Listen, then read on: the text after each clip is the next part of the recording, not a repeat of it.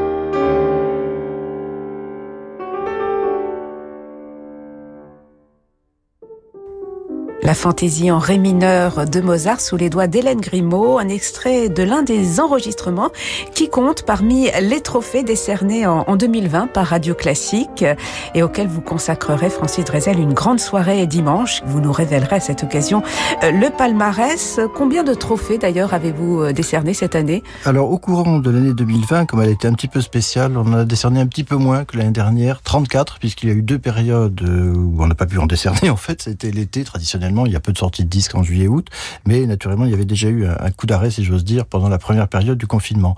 On en a quand même attribué 34, et donc dimanche, le sens de cette remise des trophées de 2020, c'est en distinguer 10 qui sont particulièrement remarquables parmi déjà ces 34 parutions qui sont toutes excellentes. Dix enregistrements qui appartiennent chacun aux différentes euh, catégories euh, que vous avez euh, réunies, sélectionnées pour ces trophées de radio classique. Mais oui, exactement. Comme l'année dernière, nous avons fait de grandes catégories, un petit peu, vous savez, sur le modèle des Césars ou des Molières. Alors, il y a par exemple la catégorie hommage. Et on se souvient que l'année dernière, vous aviez rendu hommage à, Bernard Haitink. Oui, Bernard Haitink, puisqu'il avait plusieurs publications et qu'il venait d'annoncer son retrait officiel de la scène internationale.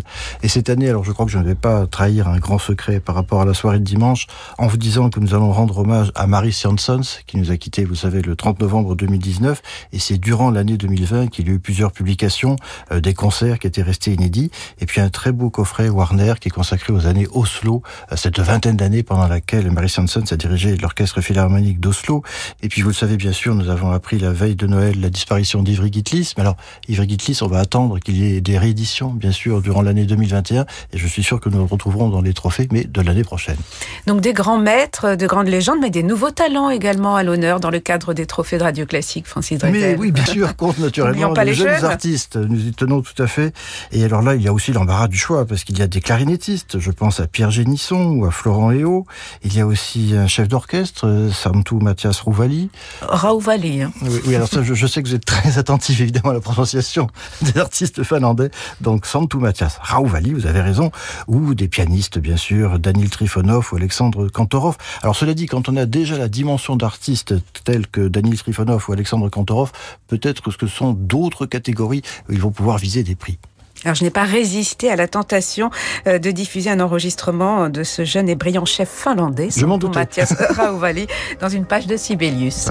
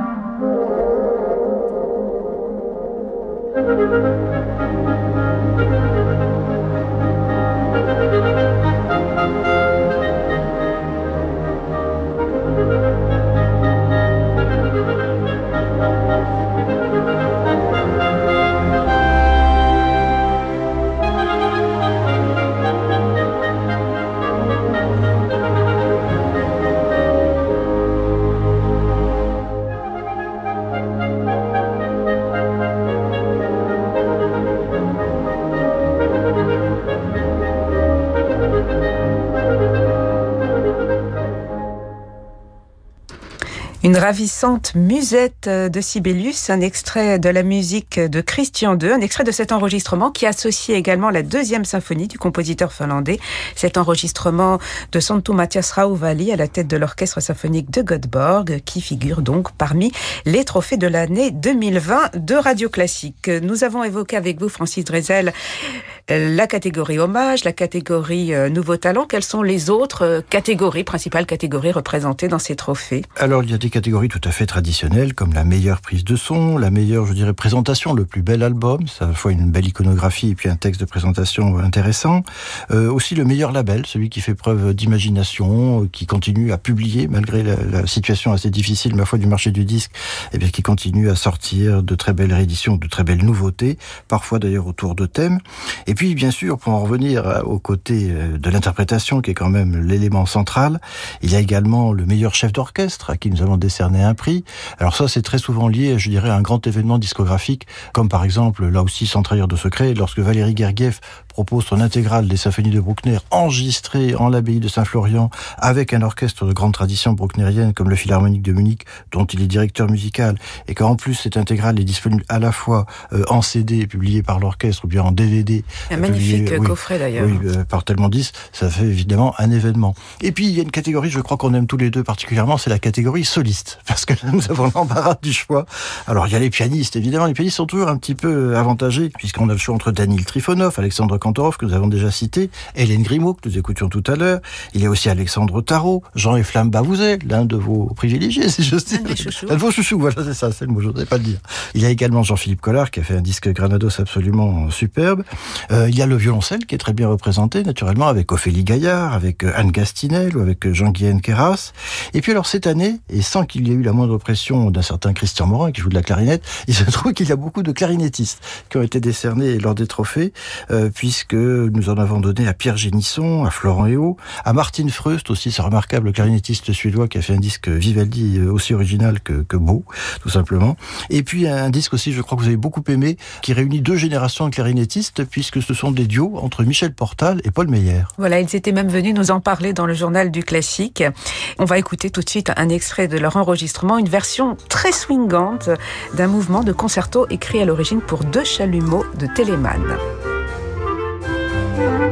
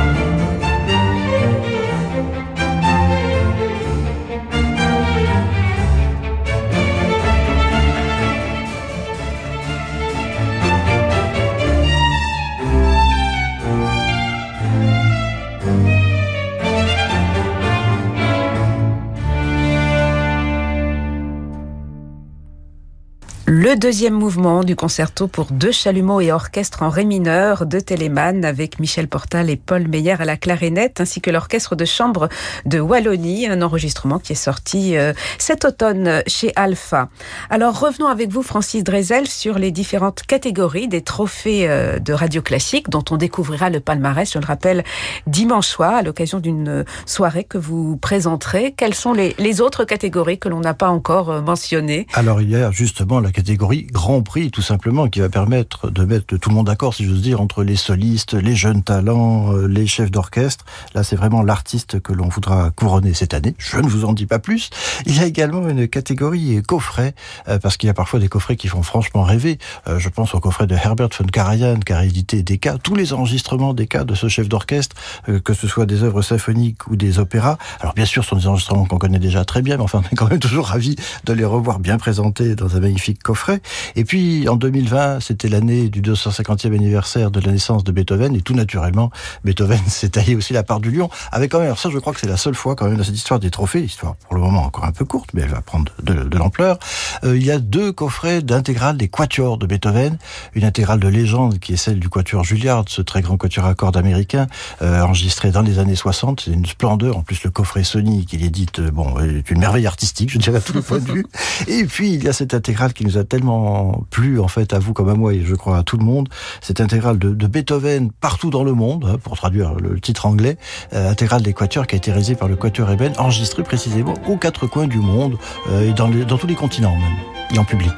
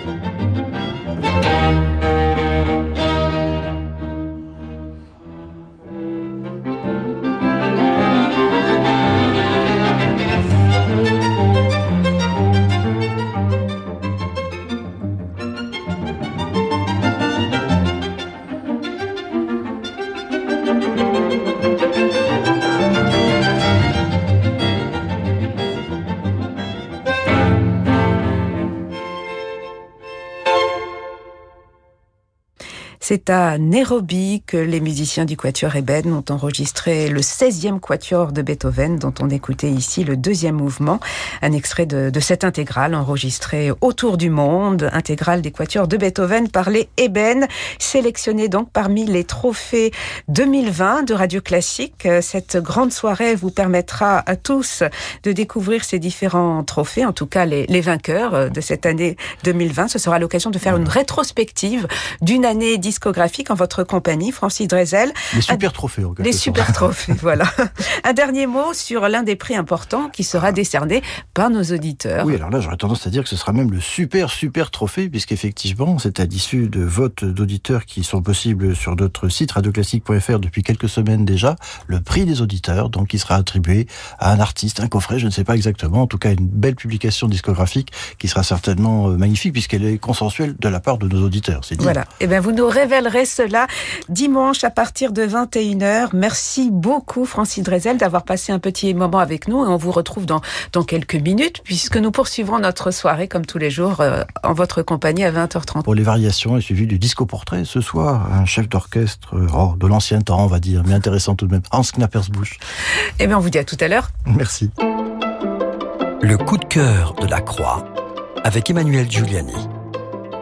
Bonsoir Emmanuel. Bonsoir Laure. Alors euh, cette semaine, vous nous emmenez en Espagne, là où les salles de concert sont encore ouvertes. Oui, c'est vrai que dans notre monde où le spectacle vivant est à l'arrêt et ne sait quand il va pouvoir retrouver son public, quelques pays font exception et l'Espagne, comme vous le dites, est de ceux-ci qui, bien que touché par la pandémie comme nous tous, a choisi de laisser ses théâtres et salles de concert accessibles, moyennant bien entendu un très strict contrôle des jauges, l'application des gestes barrières qu'on connaît bien maintenant et autres mesures sanitaires.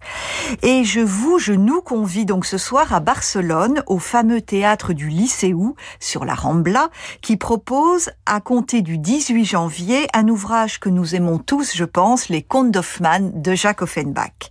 Alors le plateau vocal est de tout premier plan, avec John Osborne dans le rôle principal, un rôle si exigeant, si versatile émotionnellement, si vocalement redoutable. C'est Alexander Vinogradov qui, lui, incarne les divers personnages magnifiques, maléfiques, magnifiques mais maléfiques, ces figures du diable qui entraînent le poète dans des amours impossibles. Et une artiste particulièrement touchante fait également partie de la distribution Emmanuel. Oui, parmi les femmes qui jalonnent la vie amoureuse, il faut dire assez catastrophique d'Hoffmann, on retrouvera dans le bouleversant rôle d'Antonia, cette cantatrice malade qui meurt de vouloir continuer à chanter, la soprano Hermonella Jao.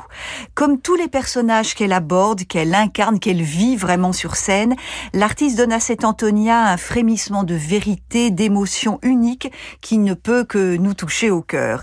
Hermonella Jao est de ces musiciennes qui donnent 500% de son talent sur scène, qui se met en danger et qui en triomphe parce que c'est ainsi qu'elle entend servir la musique, le drame, le théâtre, en se donnant à corps et à voix perdue dans, dans le théâtre.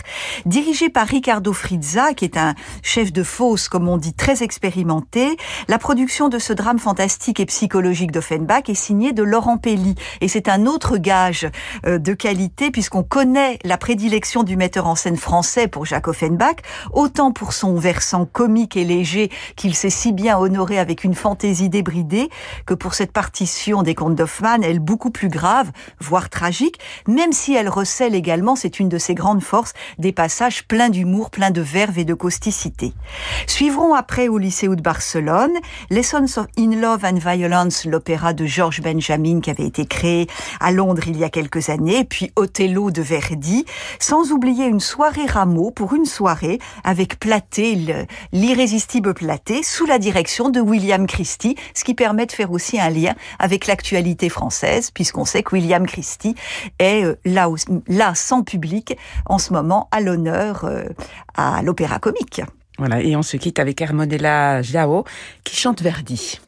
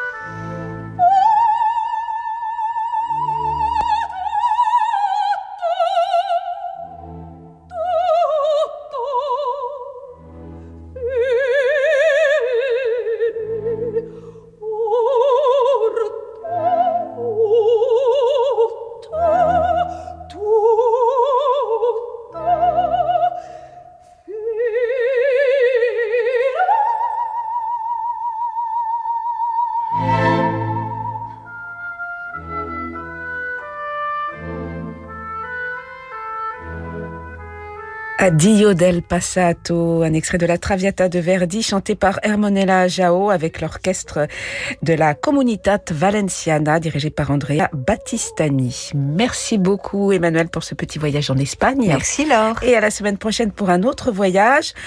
Demain nous serons avec le violoncelliste Raphaël Pidou qui viendra nous présenter son nouvel enregistrement euh, et l'un des instruments de la collection du musée de la musique, un violoncelle euh, Guarneri, sur lequel il a enregistré avec euh, Tanguy de Villancourt, entre autres des sonates de Beethoven.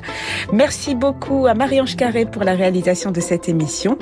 Très belle soirée à tous, soirée qui se prolonge en musique avec Francis Drezel.